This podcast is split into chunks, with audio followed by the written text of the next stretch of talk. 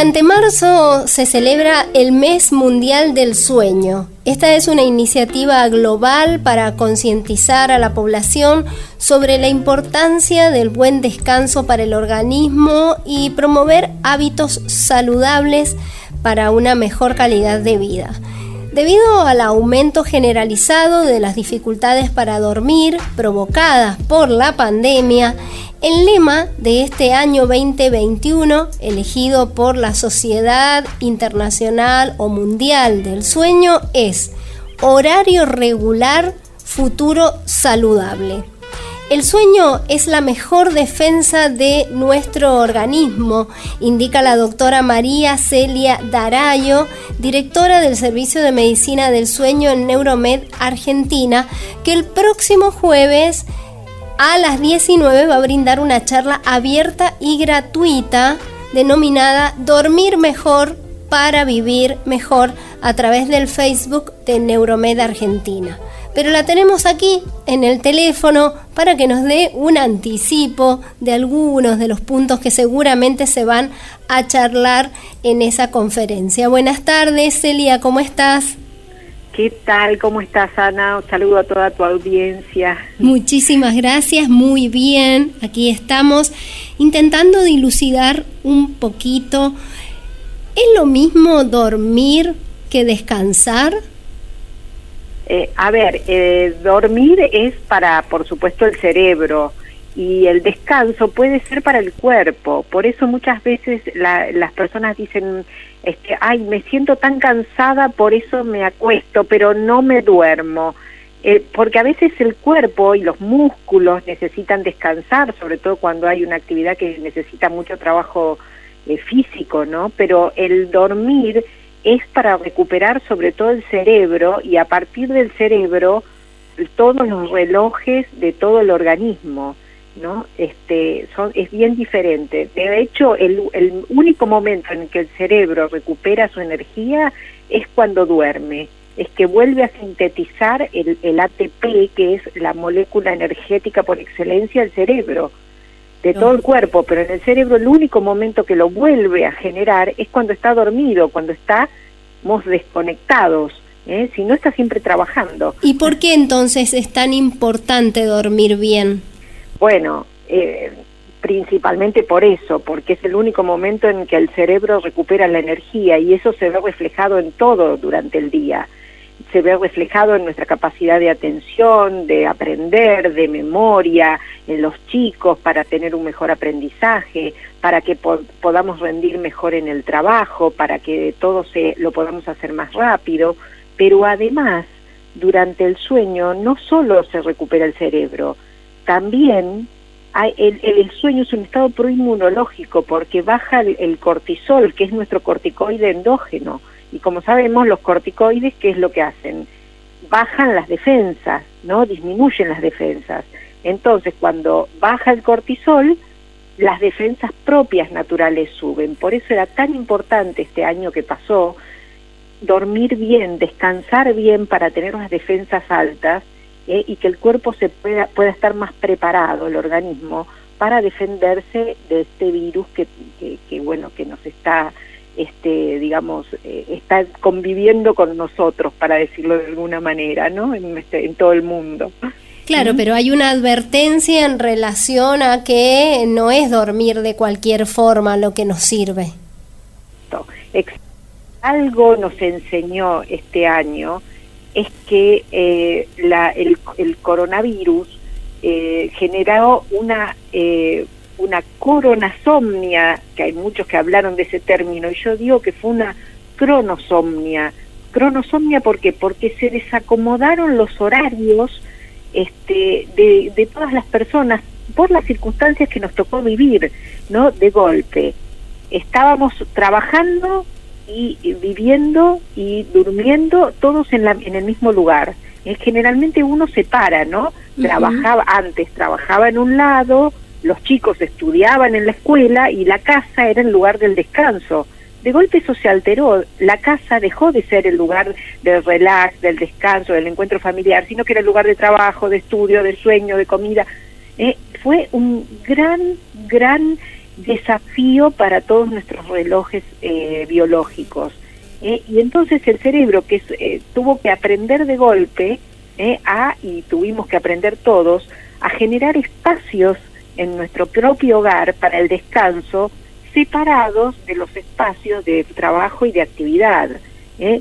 Y si había, no había mucho espacio, había que tratar, aunque sea de, de, redecorarlo y de cambiar el ambiente, y que el ambiente, el mismo ambiente sea de una manera para trabajar y tratar de cambiarlo y hacerlo más agradable y bajar la luz y poner música y cambiar la colcha de la cama y apagar este, todos los, los elementos electrónicos para cuando llegara el momento del descanso y de dormir. Claro. Lo que vimos es que la gente alteró muchísimo sus rutinas de sueño.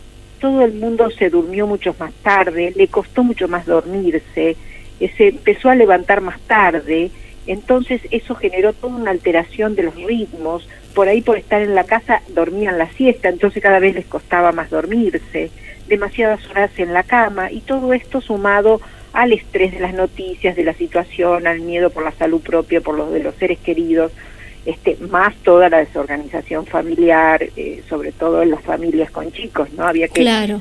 Eh, este, ayudarlos a estudiar y después uno ocuparse del trabajo.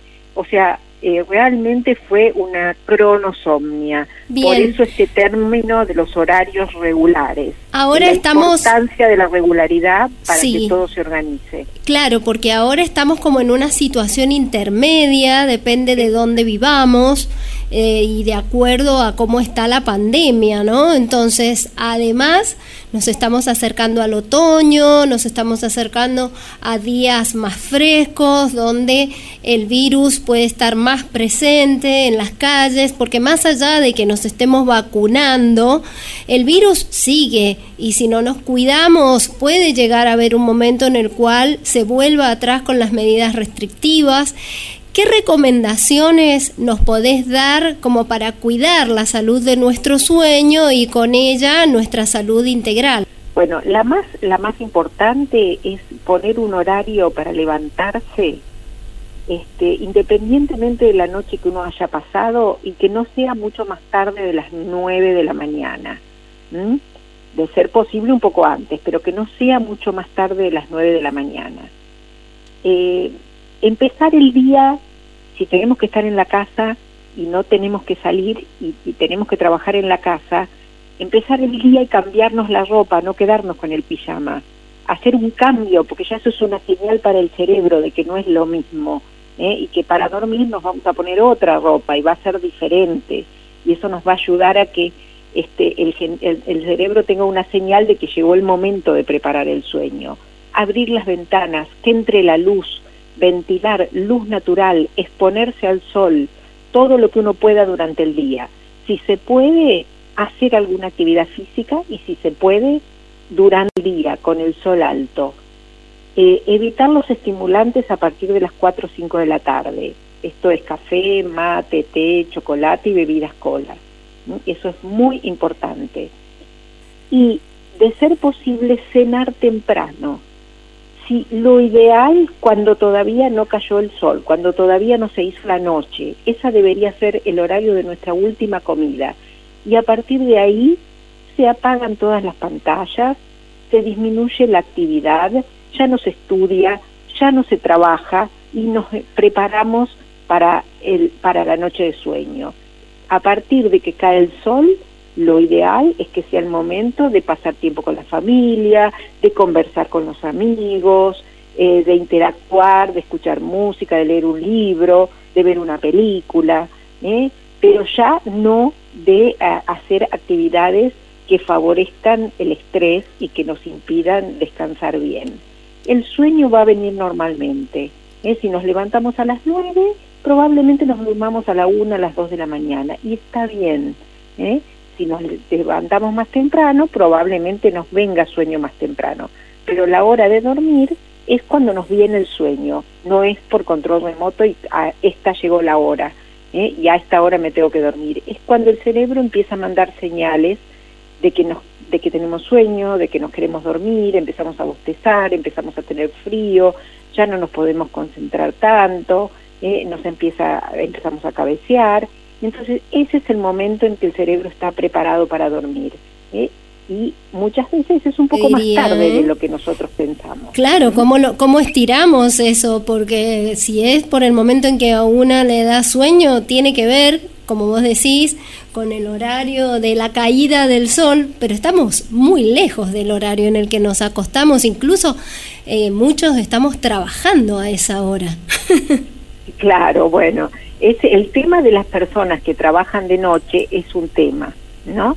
Eh, yo lo que lo que recomiendo más que nada es que la, la, última comida sea cuando cae el sol, pero probablemente la hora de irse a dormir es cuando viene el sueño, no tiene nada que ver con la hora de comer. Claro. ¿eh? Y si es que uno se acuesta de mucho más tarde, puede hacer una pequeña colación antes de irse a dormir, pero no, eh, esto está bien demostrado últimamente. Cuando más tarde es la hora en que uno cena, más difícil e interrumpido va a ser el sueño, el inicio del sueño y la continuidad. Eh, así que el, eh, para que quede claro lo que, lo que hablamos o lo que hoy por hoy se conoce de acuerdo a los ritmos circadianos, es que lo ideal es que la cena sea temprano, una costumbre que los argentinos no tenemos. Eh, porque encima si, que empezar a pensar. y si comemos temprano hasta más tarde, aunque uno trabaje hasta más tarde. Sí el sueño vendrá cuando uno deja de trabajar más o menos a la hora, uno no puede irse a dormir ni bien terminó de trabajar, porque si está trabajando, el sueño necesita más de una hora para prepararse. Entonces tiene que tomarse, aunque sea una hora, las personas para que el sueño se prepare y en esa hora darle el espacio, relajarse, bajar las luces, eh, este, hacer alguna actividad placentera, si, están en la casa y no han salido de la casa, cambiarse de ropa con una ropa para dormir, eh, preparar el dormitorio, eh, que esté agradable, y sobre todo apagar todas las pantallas cerca de la cara. Eh. Basta de trabajo, basta de, de mails, basta de, de, estudio, basta de completar los trabajos que tengan que hacer. Perfecto. Esa sería un poco la idea. Ah, ahora eh, te hago una pregunta. Si, por ejemplo, esto que decíamos del trabajo y hay que estar trabajando, por ejemplo, hasta las 10, hasta las 11 de la noche, pero se come más temprano y se sigue o se va a algún trabajo tarde. Eh, ¿Se puede volver a comer? ¿Es bueno aunque sea algo frugal, algo rápido, una fruta o algo antes de ir a dormir? para las personas que están en este cambio y les da hambre de nuevo, no irse a dormir con hambre, sería la idea. Eh, no, exactamente, pero la idea es que no sea una comida importante tan tarde, sino que sea una colación, como que dice que puede ser una fruta eh, o, tomar este, en ese momento una infusión con, con algún acompañamiento. Eh, semana pasada, cena copiosa. Claro, la semana pasada eh, estábamos hablando con la doctora Rosana Galeno y ya desde la perspectiva de ver cómo procesamos la comida, nos explicaba lo mismo. En tu caso sería para dormir mejor y en el otro caso sería precisamente para no acumular grasas, energías que no se van a consumir por ningún tipo de actividad porque vamos a estar acostados. Claro, es que el sistema circadiano y todo el metabolismo, una vez que cae el sol, cambia. Entonces ya cambia para el modo sueño, ya cambia para el ahorro energético, para la conservación de la energía. Entonces, este, acompañemos ese ritmo de nuestro cuerpo que nos dice, que nos pide a esa hora no cargar tanto, porque por supuesto que la digestión no va a ser igual que durante el día, que va a ser más lenta, que vamos a vamos nos va a molestar más, por ejemplo, la distensión del abdomen, eso nos va a interrumpir el sueño, eh, no nos va a descansar tan bien, va a mantener todo el tiempo forzado un metabolismo de día cuando necesitamos estar eh, con el metabolismo para la noche, que es un metabolismo mucho más bajo. ¿eh? Por supuesto que es así exactamente así, Ana. Bien, fantástico. Bueno, entonces vamos a invitar a nuestras y nuestros oyentes, si quieren conocer más al respecto y charlar con vos directamente, que eh, puedan hacer las preguntas a través del Facebook de Neuromed Argentina este jueves a las 19, ¿te parece? Sí, perfecto. Y para los para los oyentes también estamos con un consultorio online vía Instagram Eh, o sea que entrando al Instagram de Neuromed, esta semana todas las consultas que quieran hacer con respecto al sueño, se las vamos a responder. Ya hemos tenido varias hoy, este, que incluso pueden leerlas, que son informativas, de sueño y de no sueño, pero en fin, bueno, lo que pueda se, se contesta. Perfecto, fantástico. Bueno, Celia, te agradecemos muchísimo por la claridad, como siempre, tan docente que sos y por ayudarnos a mejorar nuestra calidad de vida. Muy amable. No, gracias y saludos. La doctora María Celia Darayo, ella es especialista en medicina del sueño. Hay tanto para charlar con ella porque fíjense ustedes que creo que al sueño es a lo que menos le prestamos atención hasta que lo perdemos. Cuando empezamos con insomnio ya nos vamos dando cuenta de cómo se nos complica la existencia. Y fíjense ustedes que hay toda una em, preparación para que en ese momento en el cual el cerebro se va a desconectar y va a hacer que todo nuestro organismo se prepare para cuando nos levantemos, bien, esté todo acá, porque si no, no va a ocurrir como corresponde y nos vamos a levantar con esa sensación de no haber dormido, con esa sensación de no haber descansado y mucho de eso tiene que ver con todos estos consejos que nos decía la doctora Darayo. Recuerden, es el mes del sueño, empecemos a tomar esas pequeñas medidas que nos van a ayudar a dormir mejor. El sueño del pez piedra era un barco pequeño, ni las olas de arena